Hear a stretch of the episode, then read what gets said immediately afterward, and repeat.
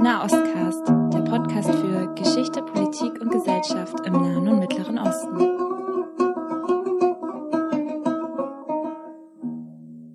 Hallo und herzlich willkommen, Marhaba wa Ahlan Sahlan Joni. Das ist kurdisch und heißt Hallo. Wir begrüßen euch Robin.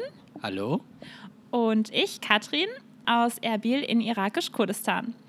Wir haben ja die letzten Folgen uns schon vorgestellt, deswegen mache ich das hier nur ganz kurz. Wir sind eine Gruppe von sieben Leuten, die sich alle in ihrem Studium und äh, durch verschiedene Auslands Aus Auslandsaufenthalte, scheint ein schwieriges Wort zu sein für mich, äh, mit dem Nahen und Mittleren Osten auseinandergesetzt haben. Und ähm, manche sind schon berufstätig vor uns und manche andere stecken gerade noch in ihrer Masterarbeit oder prokrastinieren noch irgendwie für Themen oder was sie generell in ihrem Leben machen möchten. Genau, und wir sind gerade so ein bisschen über den Orient und Okzident äh, verteilt, ähm, diskutieren aber immer gerne auch über verschiedene Themen. Meistens ähm, rufen wir uns dann jetzt per Skype an. Und ja, genau, und deswegen haben wir gedacht, wir nehmen das Ganze einfach mal in Form eines Podcasts auf. Und ähm, Robin und ich sind sozusagen gerade auf Urlaubsreise für zwei Wochen im, Achtung, Anspielung, in Anführungsstrichen wilden Kurdistan unterwegs, für alle, die Karl May mal gelesen haben. Ich bin hier äh, auch aufgrund von Feldforschung und zwar schreibe ich auch meine Masterarbeit über den äh, innerkurdischen Konflikt in den 90er Jahren und für ähm, deswegen Interviews hier mit verschiedenen Leuten. Und Robin ist mitgekommen, weil er dachte, mh, hm, er flüchtet mal aus den Niederlanden in der Weihnachtszeit und ähm, ja, Robin, wie würdest du denn die Weihnachtsstimmung hier äh, in Erbil beschreiben? Ähm, na, lass ich zum ersten Mal sagen, dass ich aus den Niederlanden komme. Ähm, und wenn ich äh, deswegen äh, irgendwelche Fehler mache auf Deutsch, dann hat das damit zu tun und nicht, dass ich irgendwie kein gutes Deutsch kann. Ja, eigentlich, dass ich kein gutes Deutsch kann, aber weil ich ein Ausländer bin. Aber äh, wie würde ich Weihnachten, ähm, die Weihnachtsstimmung beschreiben in Irak? Also ich muss sagen, dass es mir schon überrascht hat, wie, äh, wie viel es hier gefeiert wird und auch wie lange es gefeiert wird. Also wir sind, wann, wann sind wir angekommen? Ich glaube 24? Ja, mein Flug war später. Ich glaube, ich war dann am 25. Ich habe Weihnachten im Flieger gefeiert. Ich war am 25. dann hier. Ja, ja also es war schon dann gleich, äh, ich bin am 24, 24. angekommen und dann war es schon Weihnachts, äh, gab es schon eine Weihnachtsstimmung. Aber wir sind jetzt auf der 6. Januar und es ist immer noch, gibt es eine Weihnachtsstimmung. Ähm, und man, man, bemerkt es auf jeden Fall ganz viel, auch in ganz Kurdistan würde ich sagen.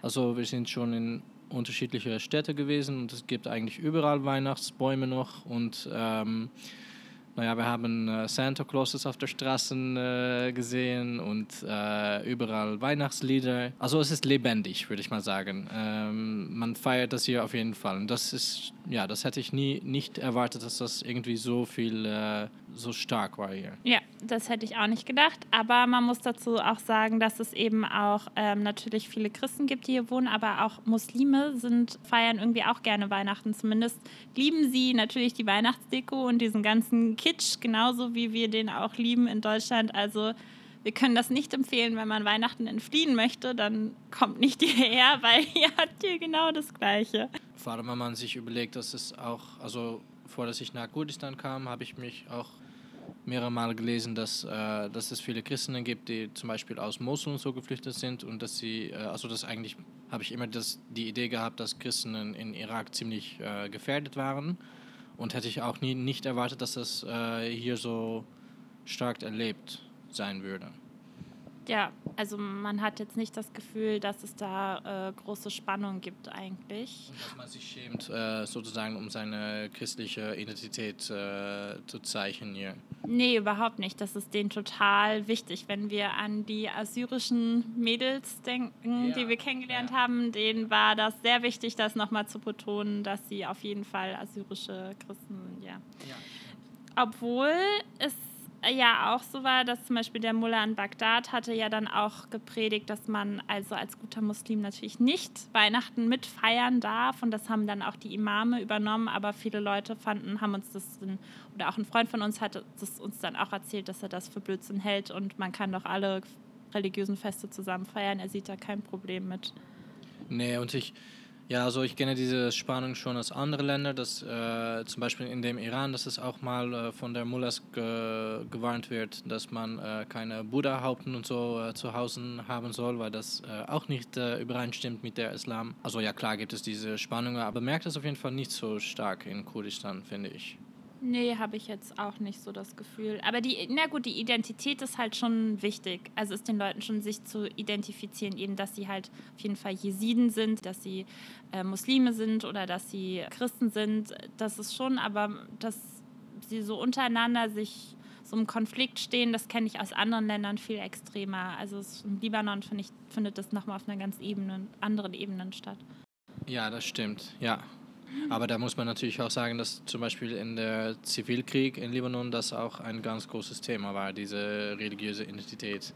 Ja. Hier, äh, weil Kurdistan hat, hat auch einen Zivilkrieg gehabt äh, vor kurzem. Das war in, von 1992 bis ja, man kann sagen 1992, 93 bis ungefähr, also 98 war es offiziell die Kämpfe vorbei. Aber da hat es äh, auf jeden Fall nicht so viel, da, da war die Frage von religiöser Identität auf jeden Fall viel weniger wichtig. Genau, aber wir wollen heute eigentlich über die Lage anderthalb Jahre nach dem Unabhängigkeitsreferendum, was ja hier im September 2017 durchgeführt wurde. Ähm, genau, und wir wollen darüber reden, wie so die aktuelle Situation ist und ähm, haben ja auch auf unserer Reise mit mehreren Leuten uns auch darüber unterhalten. Ähm, genau, und äh, erst nochmal ganz kurz das ähm, Referendum. Äh, das hatte ja die Frage, also auf Deutsch übersetzt, hieß es dann, möchten Sie, dass die Region Kurdistan und die kurdischen Gebiete, die außerhalb der Region liegen, ein unabhängiger Staat werden? Und dann konnte man äh, mit Ja oder Nein antworten. Und ähm, diese Frage wurde in Arabisch, Türkisch, Kurdisch und Assyrisch gestellt. Das liegt daran, dass es eben halt auch sehr viele unterschiedliche Gruppen hier gibt in Kurdistan und man auch alle Sprachen da berücksichtigen wollte. Genau, und das, das Referendum wurde eigentlich maßgeblich initiiert von äh, Massoud Barzani, also von der, äh, der sozusagen der Führer der KDP ist, der kurdisch-demokratischen Partei und ähm, aber auch die andere große Partei, die ähm, PUK, äh, ähm, Patri Patriotische Union Kurdistan mit dem äh, Anführer Jalal Talabani, hat das auch mit unterstützt. Ähm, Jalal Talabani ist äh, eine Woche später nach dem Referendum gestorben. Und also die, die Reaktionen waren ähm, natürlich von den, von den äh, Nachbarländern äh, nicht gerade sehr erfreut. Also die Regierung in Bagdad hatte das Referendum als illegal bezeichnet und auch viele internationale ähm, westliche Staaten hatten zumindest äh, eine Verschiebung des Referendums gefordert, ganz vorneweg auch die USA, weil man sich 2017 auch noch im Kampf gegen den IS befunden hat und man wollte natürlich nicht, dass die Situation verkompliziert wird. Und Iran und Türkei waren natürlich, also die iranische und die türkische Regierung waren natürlich vehement dagegen, weil äh, sie ja selber auch äh, nicht wollen, dass die, die kurdische Minderheit in ihren Ländern äh, sich auf einmal ein äh, unabhängiges, also ein Unabhängigkeitsreferendum startet. Und äh, interessanterweise war auch ähm, manche Oppositionsparteien hier in irakisch-Kurdistan dagegen, also zum Beispiel die islamische Bewegung oder die Goran-Bewegung, ähm, was so viel heißt wie äh, Change. Die relativ jung ist, waren am Anfang auch gegen das Referendum und haben sich äh, ein paar Stunden vor, äh, bevor das Referendum durchgeführt wurde, ähm, aber dann doch dafür ausgesprochen, äh, also doch daran teilzunehmen. Und nur die assyrische und die turkmenische Partei haben sich eigentlich prinzipiell gegen das Referendum ausgesprochen. Ich glaube nicht die assyrische, aber die äh, Iraqi äh, äh, Democratic Party. Ach so, okay. Zwei kleinere Parteien, die also äh, wahrscheinlich nicht so ganz wichtig sind in der kurdischen Politik. Ähm, also alle großen, man kann sagen, alle großen Parteien haben, haben sich schon dafür ausgesprochen, dass, eine, dass es ein Referendum geben sollte. Genau. Und ähm, angeblich, also offiziell, äh, haben 92 äh, Leute der Wahlberechtigten eben über die, also für die Unabhängigkeit gestimmt ähm, und bei einer Wahlbeteiligung von 70 Prozent. Von der, von der eligible voters, ich weiß nicht, wie man das auf Deutsch sagen Von den Wahlberechtigten. Ach so, ja. Genau, aber dieses Ergebnis kann man natürlich sehr zweifelhaft sehen. Also ein Freund von uns hat äh, uns auch zum Beispiel erzählt, dass er mit seinen Freunden mehrmals abgestimmt hat. Das hat wohl nicht wirklich jemanden gestört oder keiner kontrolliert. Und wir wissen auch, dass äh, in Sulemania, in der Stadt und auch in der Region, sehr, sehr viele gar nicht zur Wahl gegangen sind. Und was wichtig ist, ähm, die Regierung, also die Regierung in Bagdad hat darauf, äh, ähm, also nach dem Referendum so reagiert, dass sie eben die Städte Mosul und Kirkuk waren schon immer umstrittene äh, Städte zwischen eben kurdischer äh, autonome Region und Regierung in Irak. Und äh, die wurden aber von Peschmergern im Rahmen äh, der IS-Bekämpfung eben eingenommen oder unter ihre Kontrolle gebracht. Und diese Städte wurden dann von der irakischen Armee nach dem Referendum wieder eingenommen. Das heißt, es ist ein herber Verlust, weil äh, hier auch die ganzen Ölraffinerien stehen. Also vor allen Dingen Kirkuk. Das ist so ein, so ein Streitpunkt, äh, den gibt es jetzt wirklich schon seit äh, Jahrzehnten. Also seit es ähm, auch die autonome Region hier zum ersten Mal so wirklich ähm, auch gesetzlich festgelegt wurde, also seit den 1970er äh, Jahren. Und ähm, ja, das heißt, eigentlich ist es für Basani nicht so gut ausgegangen, weil er hat zwei wichtige Städte dann wieder äh, verloren. Es gab wohl auch vereinzelt Kämpfe darum, es sind auch Peschmerga ähm, dabei gestorben. Aber ähm, im Prinzip hat man die beiden Städte relativ kampflos äh, der irakischen Truppe überlassen. Und ähm, da gibt es natürlich dann auch die wildesten äh, Verschwörungstheorien. Und ähm, Robin und ich haben da auch vorhin ein bisschen drüber diskutiert diskutiert, was wohl der, der eigentliche Hintergedanke vielleicht auch von Basani war. Genau, und äh, heute muss man ganz klar sagen, also wenn wir auch mit, äh, wir haben mit ein paar NGOs auch geredet und auch mit äh, Leuten, also wir waren auch bei Familien zu Hause und haben über Bekannte halt auch Leute getroffen und das ist schon die Situation sehr stark von einer politischen Frustration geprägt, die sich hier bemerkbar macht. Und ähm, ja, und dabei muss man aber auch sagen, dass die Städte an sich auch sehr, sehr unterschiedlich geprägt sind. Äh, wo waren wir denn überall eigentlich? Na, wir, wir haben angefangen in, äh, in Erbil. Da sind wir, äh, ja, so wir haben äh, Unterkunft gefunden in der christlichen Viertel äh, Ankawa. Und das sollte schon einer der ältesten Viertel von Erbil sein. Ähm, und wenn man von Ankara aus nach, äh, nach dem Zentrum reist, ähm, und das haben wir mal einmal mit dem Bus gemacht äh, sogar, da bemerkt schon man, dass das ganz, selbst in Erbil schon ganz unterschiedlich ist. Ähm, zum Beispiel in Ankara hat man ziemlich viele äh, Läden, wo man Alkohol kaufen kann. Und wenn man dann äh, zum äh, Zentrum reist, dann ist das irgendwie, das fühlt sich auch viel mehr so... Ähm, ja, ich weiß nicht, ob man das so sagen kann, aber irgendwie so ein bisschen traditioneller äh, fühlt, man, fühlt sich das an. Und da gibt es so diese Bazar und ähm, aber zum Beispiel im, im Zentrum haben wir, glaube ich, keine Alkoholverkäufer gesehen. Ähm, nee, und das, also das, das, schon das in Erbil fühlt sich schon mega unterschiedlich an. Ähm, und nach, äh, äh, da, wir, sind wir dann äh, drei Tagen äh, geblieben, haben wir auch mit äh, zwei ähm, Araber getroffen hier einer aus dem äh, Irak, aus Bagdad, und der zweite war, äh, ist ein äh, Surer, beide mit gleichen Namen, lass ich das mal nur sagen.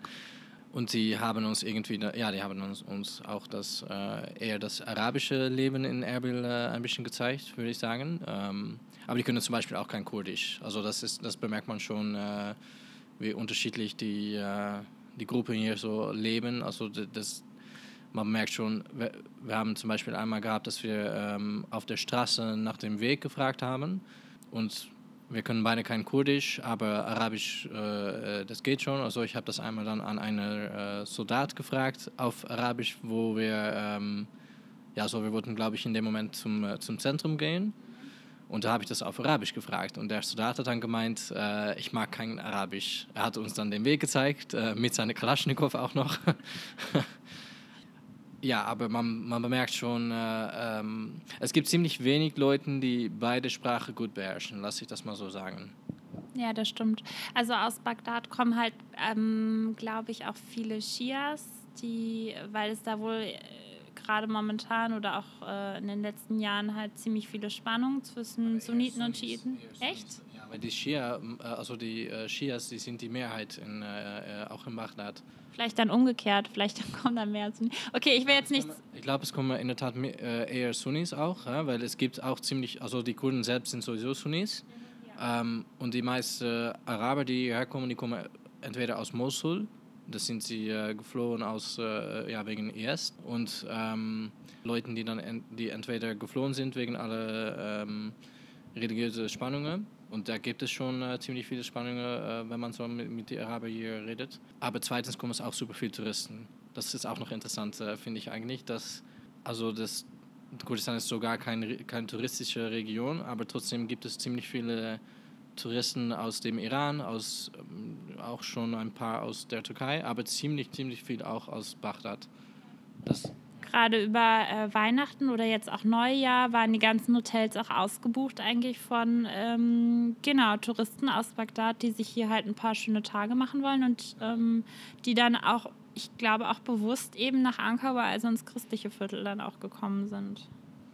Also gerade in Erbil ist es wirklich äh, super gemischt. Und ähm, also ich bin jetzt, ne, Robin ist auch schon zum zweiten Mal hier, aber beim ersten Mal ist mir das nicht so extrem aufgefallen. Ich glaube, es liegt aber auch daran, dass ich zumindest jetzt mehr Zeit in Erbil auch verbracht habe als beim ersten Mal. Ja, und äh, ja, du bist noch ziemlich rezentisch äh, zu Irak gekommen. Also du warst letztes Jahr hier durch oder ja, das erste Mal? Okay, äh, ja, ich war schon äh, sieben Jahre her, war ich äh, für die erste Mal in Irak und dann ist mir das überhaupt nicht so aufgefallen, aufgefallen. Und ich war dann schon auch mal in Erbil, aber mittlerweile hat sich auch, also es gibt auch halt viel mehr Araber als damals. Es gibt viele Leute, die wirklich aus Mosul hierher gezo ge gezogen sind. Ähm, und ich glaube, es gibt auch halt viel mehr äh, Araber im Allgemeinen, die halt, äh, weil ich meine, die, die Sicherheit, die man in Kurdistan hatte, ist schon eigentlich ungekannt in Irak, würde ich sagen. Man muss auch dazu sagen, dass es halt in ganz ähm, irakisch-Kurdistan einfach unglaubliche viele IDPs gibt, also Internal Displaced People. Mhm. Ähm, und das kommt äh, klar aus einem, aus jetzt vor ein paar Jahren wegen äh, Daesh auf jeden Fall, aber auch noch aus den äh, Kriegen davor, auch aus den innerkurdischen Spannungen. Äh, da sind ja auch äh, Kurden untereinander wurden, äh, sagen wir jetzt mal nicht ungesiedelt, aber schon auch dazu aufgefordert, halt in andere Gebiete zu gehen. Also und auch noch Leute natürlich äh, aus der Zeit von der amerikanischen ähm, Invasion. Ja, äh, genau, Besetzung. Also es gibt ähm, deswegen, ja, ist es halt einfach ähm, eine sehr diverse Gesellschaft auch. Ähm, es sieht aber anders aus. Wir sind dann von Erbil, sind wir nach Soran. Das liegt in den Bergen an der Grenze vom Iran schon fast. Also es gibt auch einen Pass äh, direkt von Soran, wenn man weiterfährt. Ähm, den können aber leider vor, also Ausländer nicht nehmen, sondern der gilt überwiegend, glaube ich, nur für Iraner und Iraker. Genau, ist eine sehr, sehr schöne Gegend. Es ist äh, sehr kalt, es schneit und wir waren da in so einem, ja, wir waren da bei einer Familie untergebracht, ähm, die uns sehr nett aufgenommen hat. Ich kannte die schon vom letzten Mal als ich hier war. Und äh, da war es natürlich wieder anders. Also ähm, naja, zum ersten bemerkt man schon, dass die Wegen äh, nicht überall in Kurdistan äh, äh, gleich sind. Also in, äh, in Erbil und in der Gegend so äh, bei Dog und Suleimani und so. Also die Großstädte sind die Wegen ganz okay eigentlich die Straße meine ich, die, kann man nicht sagen die Wegen? Die Wege, also, naja, die, die, die Straße, lasse ich das mal sagen. In Soran war das aber schrecklich. Ähm, vor allem so, ja, eigentlich im, im Zentrum auch, war, äh, also wenn man ein bisschen so ähm, die Häuser und so vorbeigeht, ähm, da gab es wirklich super viele äh, Löcher in der, in der Straße und ähm, das hat halt, halt ewig gedauert, äh, vor dass man äh, bei seiner Bestimmung äh, ankam. Also das bemerkt man mal zum ersten. Äh, zum zweiten bemerkt man halt auch, dass äh, Suran ist halt auch eine wirklich kurdische Stadt. Da hat man nicht so diese Mischung, wie man das zum Beispiel in, in Erbil hat. Und da sind wir natürlich auch nicht so krass äh, auf Untersuchungen gegangen dort, aber ähm, das, ja, Suran ist auch nicht so eine große Stadt und man bemerkt hat, dass es viel weniger ähm, ja, das ist wirklich, äh, das ist wirklich äh, eher eine richtig kurdische Stadt, wo man auch weniger diese, ähm, diese Mischung bemerkt. Ich weiß auch nicht, ob es zum Beispiel da äh, irgendwie äh, IDPs oder Flüchtlinge gab, aber das haben wir auf jeden Fall nicht bemerkt. Wahrscheinlich ist die Stadt auch nicht äh, groß genug dafür, um das äh, in große Zahlen aufzu zu empfangen und so. Nee, und ähm, naja, die Familie, wo wir dann untergebracht sind, ähm, das war äh, zum ersten Mal eine sehr schöne Erfahrung, äh, sehr nette Leute. Das war auch ein ziemlich äh, einfaches, äh, wie kann man das sagen, ein einfach. Nee, aber man bemerkt schon, dass Soran, dass das wirklich äh, anders geprägt ist als, als Erbil. Und dazu muss man halt auch noch sagen, also es spielt auch schon noch eine große Rolle. Ähm, wir haben es ja schon ein paar Mal äh, oder kurz am Anfang erwähnt. Also es gibt hier im Prinzip zwei große Parteien. Das ist die KDP und die PUC. Und die sind auch aufgeteilt in unterschiedliche Gebiete. Das heißt, Soran gehört traditionell auch zu einem KDP-Gebiet. Erbil hm, ist ein bisschen schwierig, das ist gemixt. Allerdings wurde Erbil auch eingenommen von der K, also von der, jetzt muss man sagen, also KDP und POK, die haben auch beide unterschiedliche ähm, Peschmerga-Truppen, die in den 90er Jahren gegeneinander gekämpft haben. Und Erbil wurde im Rahmen dieser Kämpfe von der KDP eingenommen, aber trotzdem ist es noch ein bisschen gemischt, was man daran merkt, dass es, es gibt zwei Dialekte hier, die auch anzeigen, ein bisschen, ob du halt im KDP-Gebiet bist, das heißt quasi dem Basani unterstehst oder äh, Talabani im, im Puck-Gebiet. Ja, da muss man vielleicht äh, schon im Allgemeinen schon ein bisschen wissen, wie das mit der, mit dem, mit der kurdischen Sprache äh, läuft. Aber im, im, Allgemeinen ist das schon eine Sprache, so wird es auch eingeteilt, aber die Dialekte sind unterschiedlich halt so, also die, die sind untereinander halt so unterschiedlich, dass man ähm, äh, einander eigentlich, wenn man andere Dialekte redet, nicht immer verstehen kann und manchmal auch, auch gar nicht. Ähm, also wenn man das einteilt, dann hat man ähm, zum ersten der äh, Comanche-Dialekt, was äh, Kurden in der Türkei eigentlich auch immer reden und in Syrien auch und auch in äh, Nordirak, also in das aber die nennen das hier. Ähm die nennen das hier anders. Die, also in Irak nennen sie das dann Badini und das ist auch, also Komanji kann man und, äh, äh, auch noch einteilen in unterschiedliche Dialekte. Also ich habe auch verstanden, dass zum Beispiel jemand aus Afrin äh, in Syrien wahrscheinlich auch nicht jemand ohne Probleme verstehen kann, äh, der aus zum Beispiel Doro kommt. Die würden dann auf jeden Fall noch ein bisschen, äh, die, die sollen dann noch ziemlich viel Mühe machen, wahrscheinlich, um einander zu verstehen. Äh, aber die könnten einander schon noch verstehen.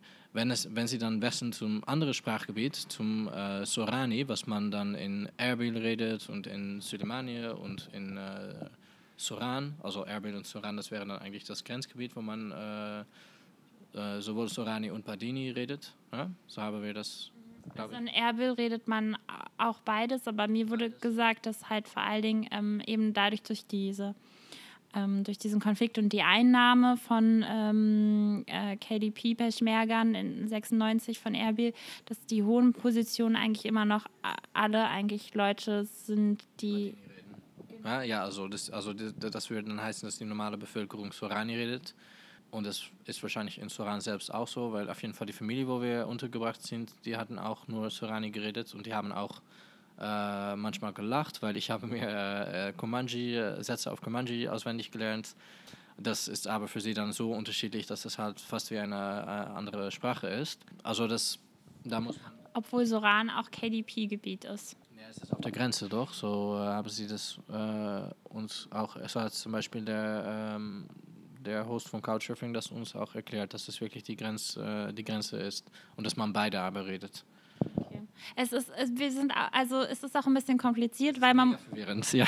Und ähm, es erzählt auch jeder ein bisschen was anderes, ja, muss man dazu sagen. Und äh, deswegen ist es für uns auch nicht so gleich äh, leicht, dem zu folgen. Und vor allen Dingen, wenn man jetzt nicht so extrem sprachaffin ist wie Robin, stelle ich halt auch erstmal gar keinen Unterschied fest und bin einfach nur froh, wenn ich irgendein kurdisches Wort rausbringe. Ja, es ist, es ist auch mega, mega schwierig. Ähm, also ich glaube, wenn man wirklich sich daran zusetzt und zum Beispiel ein oder lass mal sagen ein paar Monate äh, in einem Haus verbleibt und das halt äh, jeden Tag lernt, dann könnte man das schon lernen. Ähm, aber dann, dann hat man nur ein Dialekt gelernt. Es wäre halt mega schwer, ähm, weil man, wenn man zum Beispiel auch äh, Bücher kauft, ähm, ich habe das auch mal gehabt bei einem einer der Bücher, den ich zum Beispiel äh, gekauft hätte und im Endeffekt habe ich die äh, geschenkt an, äh, an die Familien Ja? Aber die, genau, aber dieses Buch habe ich zum Beispiel auch an äh, eine andere kurdische Freund von mir gezeigt und der kam dann aus der Türkei und der hatte gemeint, nein, das ist alles eine Lüge, das ist kein richtige, richtiges Kurdisch. also, man muss irgendwie selbst ähm, ja, äh, irgendwie selbst etwas ausmachen, was äh, ähm, es ist halt mega schwer in der Tat, um, um nur auf Basis von was die Leute dir sagen, ähm, äh, ja, wie sagt man das, äh, kurdisch richtig unter, unterzuteilen. Kann man das so sagen? Also zu, ja. Jetzt muss ich selbst sagen. Ja. Ja, einfach so, ja. Lassen wir das so stehen. also von Soran sind wir dann weiter nach Syle, Sülemania. Ja, nach Oder, Sül ja. Sulemania und das war eine, eine richtig schöne äh, Fahrt auch. Ne? Äh, ja, wunderschön. Also ja. die Landschaft ist wirklich sehr schön. Es ist ähm, bergig, manchmal ein bisschen karg, aber ich glaube im Frühling ist, also ist dann vermutlich alles grün. Ja. Es gab, es gab auch mega viel äh, Fisch, was man äh, unterwegs äh, Ja, so davon würde ich jetzt vielleicht abraten, weil so also das generell sieht fragwürdig aus. Ja. ja. so Fleisch, was am Straßenrand über mehrere Tage hängt, halte ich für fragwürdig. Wenn man nicht, ich glaube, die Leute hier haben einfach einen extrem robusten Magen, aber für so Weicheier wie uns Naja, lassen wir mal so sagen, wenn du wirklich auf Fisch stehst, dann solltest du es einmal versuchen. Es gibt viele, viele Chancen von eigentlich nicht nur von dem Weg von äh, Soran nach Suleimania, aber äh, auch von Erbil nach Doak zum Beispiel. Äh, gibt es überall Platz, wo man äh, unterwegs Sachen kaufen kann. Und Fisch, äh, ja, wenn du das wirklich magst, dann musst du das mal versuchen. Aber ich würde es selbst nicht so schnell tun. Ja. Auch weil die Flüsse und so nicht immer so äh, sauber aussehen und ähm, naja, man, also man weiß zum Beispiel auch, dass es überall noch äh, Landminen gibt und man weiß halt nicht, was, äh, also ich würde sowieso nicht so aussteigen äh, aus dem Auto, so auf, halt auf einen Platz. So. Ach. Ja, jetzt sei mal nicht so, Robin. ja, gut, ja, gerade im Grenzgebiet Iran sind noch die meisten Minen, wurde uns ja, das, erzählt. Das, ne? das, wissen wir aber uns nicht so sicher, aber ähm, es gab mal jemand, den, der uns erzählt hat, dass es noch ähm, sowieso 25 Jahren dauern wird, vor dass alle Landminen, ähm, wie sagt man das, äh, geräumt werden können. Und ja, es würde Sinn machen, dass es schon auf der, also vor allem in der Gebiet zwischen Iran und Irak war, während der äh, Iran-Irak-Krieg in der 80er Jahre für Leute, die sich nicht so mit der Mittleren Osten beschäftigen. Aber trotzdem würde, ich mich nicht, würde es mich nicht erstaunen, wenn das auch auf andere Gebiete wäre. Und äh, wie Leute uns auch gesagt haben, die Regen, äh, der Regen und so hat das natürlich auch äh, nach anderen Plätzen und so mitgenommen. Äh, also man weiß, also ja, wie sagt man das? Äh, Nee, ist gut, ist gut. Entschuldigung, ich wollte nicht. Das ist auch gar kein lustiges Thema, weil ähm, auch immer noch Leute äh, äh, sterben. Ja, ja. Und zwar äh, gar nicht so wenige, wie uns auch gesagt wurde. Und ähm, immer noch auch, ähm, wie heißt das, äh, Landwirtschaft äh, unmöglich eigentlich, weil man weiß halt nicht, wo äh, das Gebiet sicher ist und nicht. Also ich würde auf jeden Fall kein nicht einfach so einen Spaziergang in den Bergen machen, lass ich das mal so sagen. Vielleicht kann man einen der Hirten folgen, dann ist das okay. Nee, weil ähm, diese gleiche Typ hat auch gemeint, dass die Hirte manchmal Steine werfen halt auf äh, Mine absichtlich und dass sie dann sterben. Ich würde übrigens sowieso keine Spaziergänge in, äh, in den Bergen machen, weil es ist auch hier total normal, um halt einen Kalaschnikow zu packen und das einfach äh, äh, zu benutzen und halt äh, nach unten zu schießen, ohne da, dabei zu beobachten, ob es vielleicht Leuten da unten laufen oder so. Das ist halt total normal hier. Ja, wir waren ein bisschen bei unsere, also zumindest meine erste Kalaschnikow-Erfahrung. Wobei das eigentlich erstaunlich ist. Wir waren schon so viel unterwegs und äh, ich hab, weiß eigentlich, dass also gerade hier im nahen Mittleren Osten eigentlich jeder so eine Kalaschnikow oder irgendwie was zu Hause im Keller hat oder unterm Sofa oder auch neben der Sofaritze, wie wir festgestellt Auf dem Sofa, haben. Ja. Ja, und ähm, wir hatten dann, also es war jetzt allerdings in Soran wieder, ne? da waren wir in den, äh, hatten wir einen kleinen Ausflug gemacht und äh, da wurde die ganze Familie eingepackt und dann sind wir hoch in die Berge gefahren und es war eigentlich voll nett. Wir haben Feuerchen gemacht und ganz viele andere auch und es sah wunderschön, wunderschön aus mit dieser Schneelandschaft und dann überall in den Bergen diese einzelnen verteilten Feuer, wo dann irgendwelche Familien äh, drumrum stehen. Und, äh, Dabke tanzen und. Ja, äh, genau. Manche haben dann angefangen, äh, eben so tra traditionelle ähm, Tänze zu tanzen, das heißt Dabke. Schreckliche, schreckliche kurdische Musik, das muss man auch sagen. Für uns, ja, für, Für uns dich schrecklich. Ich weiß nicht. Also ich finde manche Musik auch echt schön. Ich mag kurdische Musik auch ganz gerne, aber nicht so diese Dabke-hafte Musik. Das ist halt für mich. Aber Dabke, in Kurdisch heißt das gar nicht Dabke, es ist in Nee. Arabisch heißt es Ja, Dabke. Also ich weiß, wie das auf Kurmanji heißt, das Halai, aber ähm, Natürlich weißt du das. naja, nee, weil ich in, in der Türkei auch manchmal da durch die Gebiete gereist habe, aber wahrscheinlich nennen sie das hier schon anders. Aber Dabke haben sie auf jeden Fall verstanden auch. Genau, und jetzt zurück zur Geschichte, genau. Und dann wurde halt äh, die hinten aus dem Kofferraum, die, ich glaube, sie hatten sogar zwei Kalaschnikow oder einen. Ist auch egal. Unsere Familien? Ja. Äh, nee, der hat glaube ich nur eine, aber es, äh, auf jeden Fall jede Familie, der dort war, und das war ziemlich viele, hatte eine Kalaschnikow. Genau, und dann war das. Auch alle genutzt. Ja. Und dann äh, wurde damit posiert für, für Bilder. Und ähm, Und uns haben das auch getan. ja. Ähm, und äh, ja, aber dann wurde halt auch so geschossen. Das Problem ist, dass halt überall, also äh, wir waren relativ hoch und unter uns war halt so der Nebel. Das heißt, man wusste ja auch gar nicht, ob da unten jetzt. Ich habe dann auch gedacht, okay, gut, die Straße geht da unten nicht lang, aber trotzdem hast du halt einfach in die Berge geschossen. Und dann muss man dazu sagen, auch wenn sie hochschießen, ich meine, so eine Munition kommt halt auch runter. Und ähm, das ist nicht so angenehm, wenn du hochschießt und dann trifft dich ja diese, äh, die, die Bullet. Äh, Du wirst halt sterben wahrscheinlich, weil du kommst. Na, ja, aber du kannst dir schon krasse ähm, Verletzungen äh, zuziehen, wenn eben diese Munition dann eben von unten wieder auf dich draufkommt. Und die Kinder waren aber dabei und das war irgendwie. Okay, das ist halt wieder dieses totale, äh, die Sicherheitsfanatiker aus Europa oder ich weiß nicht was. Nee, aber es war natürlich, ach, ich meine, wenn man das sich so beobachtet, also wir zwei hatten eigentlich beides so ein Gefühl von, das ist total unverantwortlich, aber für sie war das halt mega normal und jeder hat das auch getan. Ähm, und klar, es sah auch nicht aus, als ob es irgendwie Leute da unten äh, laufen oder äh, seinen äh, Spaziergang machen würden oder so, aber man, ja, also ich würde immer sagen, man weiß das halt auch nicht. Und es gab schon Häuser an der anderen Seite von der Bergen, so das äh, könnten wir sehen, wann ähm, äh, wann es dunkel wurde und äh, da gab es schon ein paar Lichter. Es war mega weit entfernt, aber trotzdem, ich würde halt nie, also ich, ich fand es mal ein bisschen er- erstaunlich, vor allem weil das nicht nur da passiert, aber andere Leute haben uns auch erzählt, das ist ganz normal.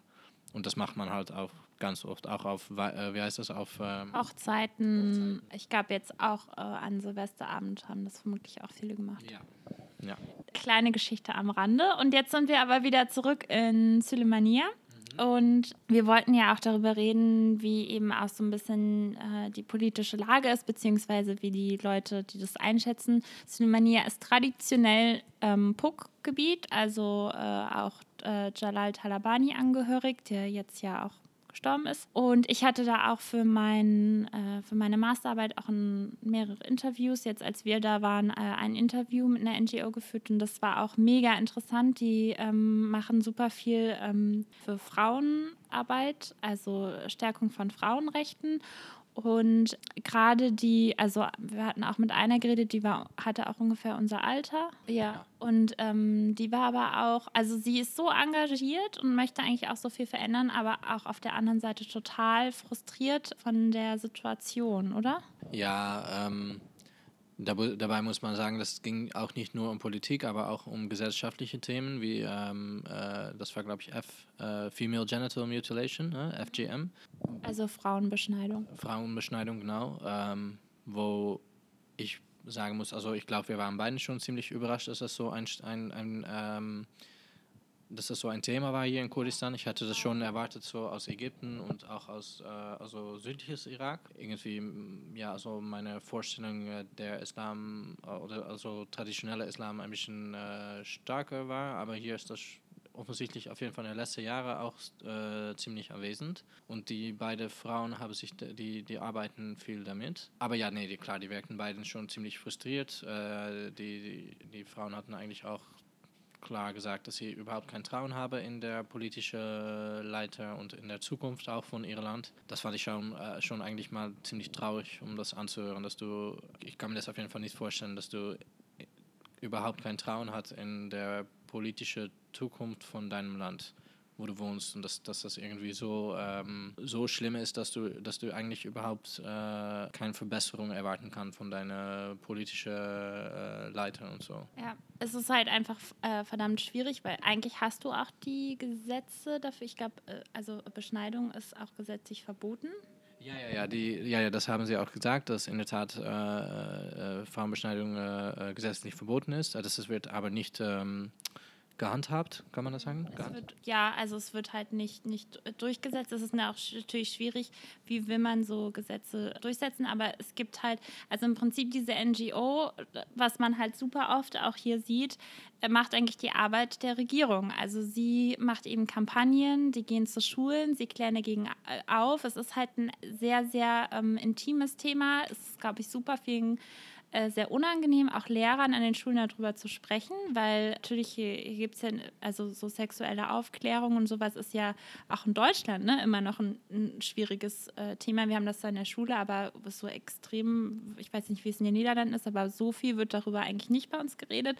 Und hier in einer Gesellschaft, die, würde ich mal sagen, auch auf jeden Fall noch äh, traditioneller und vor allen Dingen extrem patriarchisch geprägt ist, ist es halt auch so ein Tabuthema und äh, da wäre es natürlich auch Aufgabe eigentlich des Staates, wenn man sowieso schon die Gesetze hat, das irgendwie auch umzusetzen und das Ne, da gibt es ganz viele Fälle und vor allem bei dieser NGO, das, das machen halt die so. Und die werden dann gefördert wiederum von, von Deutschland oder auch von der EU.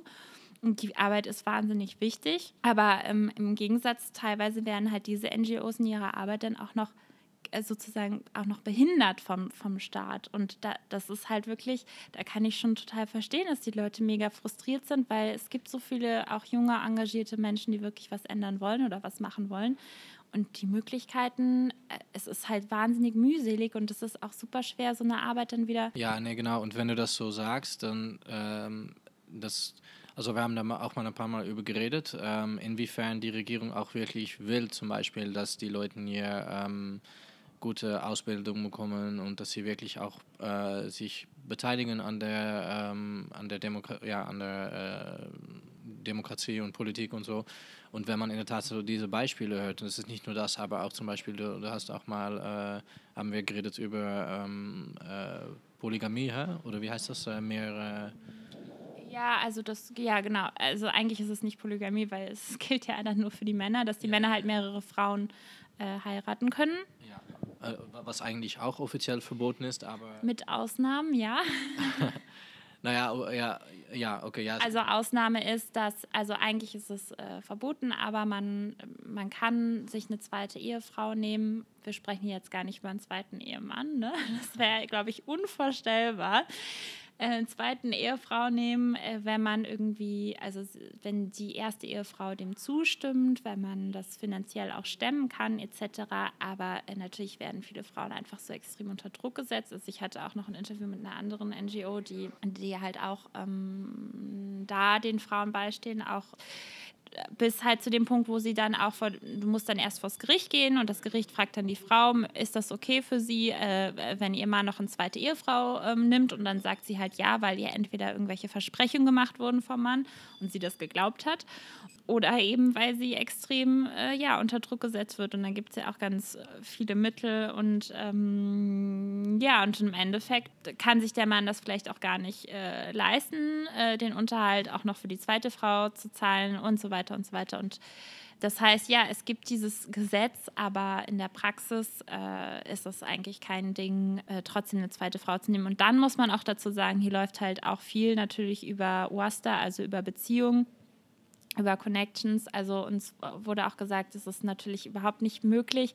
ein Geschäftsmann zu sein, also der jetzt wirklich äh, auch sehr große ähm, Geschäfte auch mit der Türkei oder in anderen Ländern macht, ohne nicht irgendwelche Beziehungen zu äh, Leuten haben, die halt eben in diesen zwei Parteien sitzen und denen natürlich auch Geld dann zuzustecken. Ja. Du jetzt in Dohuk arbeitest und ein gute Geschäfte machst äh, oder machen willst oder äh, dir vielleicht ein großes Haus, es fängt schon damit an, wenn du dir zum Beispiel ein großes Haus kaufen willst, ne, dann äh, äh, läuft das auch über Korruption. Das heißt, du musst schon jemanden kennen dann in der Partei, also ein Duhuk dann jemanden von der KDP oder ein Süle jemanden von, von der POK und ähm, der das dann irgendwie arrangiert oder der äh, äh, ja, dem du dann halt eigentlich äh, kaufst, damit du halt diese Genehmigung bekommst, das Haus zu haben, weil du hast ja das Geld dann.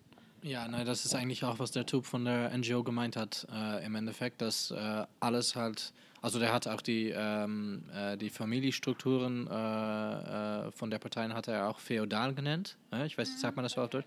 Und der hat in der Tat auch gemeint, dass alles, was man machen will, äh, ähm, sei es in äh, POK-Gebiet oder in äh, KDP-Gebiet, dass man das in der Tat dann irgendwie mit Erlaubnis macht von diesen Familien. Aber so war das, äh, du machst. Also quasi dem Basani-Clan, der Basani-Familie, die natürlich auch nochmal eigene Dispute innerhalb der Familie hat, wie das jede Familie hat. Aber Familie ist halt hier auch ein sehr weit, be sehr weit gefasster Begriff. Ne? Das kann auch der noch bis zum Cousin irgendwie vierten Grades gehen, wie weit das jetzt noch deine Familie ist. ist dann auch fragwürdig. Und aber für die Talabani-Familie oder so, da ist es jetzt POK würde man sagen, jetzt nicht ganz so extrem wie bei der KDP, aber trotzdem, ne?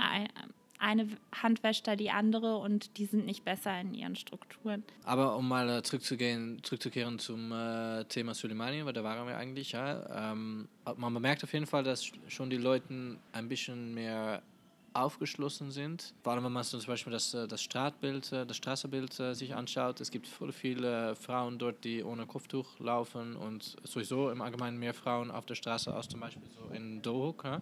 Viel mehr als in Dohuk. Also ich meine, äh, weil ich mich natürlich tendenziell auch einfach wohler fühle, wenn ich nicht das einzig weibliche Wesen in einem Restaurant oder auf der Straße bin. Mal ganz, ganz oft passiert ist, dass wir eine Café, Cafeteria oder so reingegangen sind und dann gibt es nur Katrin, die eigentlich irgendwie als dritte Geschlecht. Genau, wir haben äh, mich getauft auf, auf, das dritte Geschlecht, weil äh, ich zwischen männlich und weiblich hier stehe. Also ich bin halt sozusagen eine weibliche Englisi. Es sind auch alle Ausländer sind Englisi. Ja, sind Am Ameriki, doch? Ja, die sagen voll oft Englisi, Englisi auch ganz oft haben sie uns mal bezeichnet mit äh, American. Ja, naja, und äh, deswegen, äh, Robin, glaube ich, wird dann eher auf jeden Fall noch so als Mann wahrgenommen und äh, eingeordnet. Aber bei mir, ich habe dann irgendwie mehr Freiheiten, aber ich bin halt auch irgendwie keine richtige Frau. So was, ich bin irgendwie was dazwischen, deswegen, ich bin das dritte Geschlecht hier. Aber ich kann damit leben. Ich glaube, das gefällt dir auch. Äh. Ja, also ich glaube, als Frau, als kurdische Frau in dieser Gesellschaft würde ich wahnsinnig werden, ja. Ja, wieso? Was würde dir in der Wahnsinn treiben? Also allein dieses ganze, dieser Bedienungsgestus. Also natürlich ist es ähm, diese Gastlichkeit und sowas ist äh, Gastfreundschaft ist total nett und ist schön, aber es sind halt auch immer die Frauen, die dann halt bedienen und die bedienen natürlich auch die Männer, die bringen den Tee und so weiter. Das gibt es äh, mal mehr oder weniger. Also es gibt äh, Leuten, da ist es ganz krass. Es gibt äh, bei Familien, da ist es jetzt vielleicht nicht so extrem, aber man kann schon im Generellen sagen, dass es eigentlich immer die Frauen sind, die halt den Tee bringen, die das Essen machen, die das Haus aufräumen und äh, das ist, also das ist halt diese Aufteilung gibt, einer arbeitet und einer ist jetzt irgendwie erst für zu Hause zuständig. Das finde ich gar nicht das Schlimme, aber ich finde halt eben dieser Gestus, dass die Frau immer den Mann bedient. Das ja. finde ich halt ganz ich weiß nicht, also das ist was, was mich halt mir total aufstößt. Das mag ich nicht. Ja, und äh, ich finde das auch manchmal sehr schwer, wenn wir zum Beispiel in, äh, in Doak waren und wir sind geblieben bei einer äh, Familie. Also eigentlich gab es einen Freund von mir, der hat uns eingeladen, um äh, äh, bei ihm zu Hause zu essen. Und seine Frau und ihr, ihre Cousin, Cousine, die haben dann für uns gekocht. Die haben mega lecker gekocht. Also die hatten Biryani gemacht und äh, super. Und äh, ja, du, du schaust mich gerade fragwürdig an, aber du, du okay, ja. Ähm, das war wirklich, wirklich, äh, äh ja, sie haben sich wirklich dann äh, da, dabei angestrengt, um das zu machen. Aber halt, im Endeffekt war es mega schwer für, für mich auf jeden Fall, um irgendwie zu eruieren, ob sie äh, Lust hätte, um mit mir zu reden oder nicht. Und das finde ich immer ziemlich schwer, wenn man als Mann in der Mittleren Osten sozusagen auch weibliches Gesellschaft hat, dass es halt schwierig ist, um äh, die Grenze äh, zu verstehen. So von wann, was kann man kann man überhaupt etwas sagen oder nicht? Weil das war für mich auf jeden Fall zum Beispiel in dieser Situation nicht ganz klar. Und ich kenne das bei Kurden sowieso im Allgemeinen, dass das Nein, lass ich das mal allgemein sagen, dass, dass das ziemlich unterschiedlich sein kann. Es gibt Kurden, die mega, mega traditionell sind. Ähm, dass ich zum Beispiel in äh, in Osttürkei äh, mal gesehen habe. Da bin ich auf eine Hochzeit gewesen und da war wirklich alles krass getrennt. Da hatte man als Mann überhaupt keinen Kontakt mit Frauen. Und wenn, dann war es nur so wie Hallo oder so, aber da, da sollte man überhaupt nicht als Mann mit äh, Frauen reden. Also das, das andere, äh, die andere Seite wäre dann eigentlich, dass man halt total, äh, wie man das in Europa machen würde, total halt normal mit Frauen umgehen kann. Also, also was auf jeden Fall für uns normal ist sozusagen, dass ich halt äh, Frauen eine Hand geben kann und äh, halt alleine mit sie in ein Zimmer sein könnte äh, in Suleimanie. Das war halt mega normal. Da gab es auch einen Moment, dass du, zum, dass Katrin zum Beispiel äh, zur Klo gegangen warst und da war ich alleine mit der zwei Frauen. Das, hat, das war überhaupt kein Thema in dem Moment. Ähm ja, also es ist, schließt eigentlich an, also wir, genau von Süleymania sind wir nämlich dann mit einem kleinen Zwischenstopp in Erbil, sind wir dann nach Dohuk gefahren und Dohuk liegt an der Grenze zum Türkei und äh, Syrien. Ne? Ja, und hier haben wir halt auch wieder, genau wie Robin äh, das eben gerade schon erwähnt hat, halt auch wirklich einen großen Unterschied zwischen Dohuk und Süleymaniyah. Gerade wenn es darum geht, über Geschlechteraufteilung und auch, ja, wie, wie damit umgegangen wird. Eben, äh, da ist es nicht üblich, dass man ähm, Frauen die Hand gibt. Also das sogar mir als drittes Geschlecht wurde öfter mal nicht die Hand gereicht. Oder ich habe dann auch gemerkt, also ähm, Robin wird tendenziell sowieso immer sofort angesprochen, wenn wir zu zweit unterwegs sind. Ähm, wenn ich alleine unterwegs bin, müssen sie ja mit mir reden. Geht ja nicht anders. Das muss man auf jeden Fall nicht rechnen. Genau, also der, der Unterschied eben zwischen äh, Duhok und den anderen Städten, wo wir waren, ist dann, fällt dann auch nochmal auf. Ähm, was ich auch interessant fand, da werden wir auch, ähm, wie offen ist die Gesellschaft in Dohuk, wurde uns hier, also es gibt auch da neben Dohuk, ähm, deswegen arbeitet auch unter anderem die GITS, hat ihr Büro in Dohuk und nur ein kleines in Erbil, also die GEZ, Gesellschaft für internationale Zusammenarbeit, hat, äh, gibt es ein sehr großes ähm, äh, Flüchtlingslager für syrische Geflüchtete und zwar sind das überwiegend aber auch Kurden so haben wir das, ja, so habe ich das auf jeden Fall verstanden. Nicht nur, aber überwiegend. Ja. Überwiegend Kurden.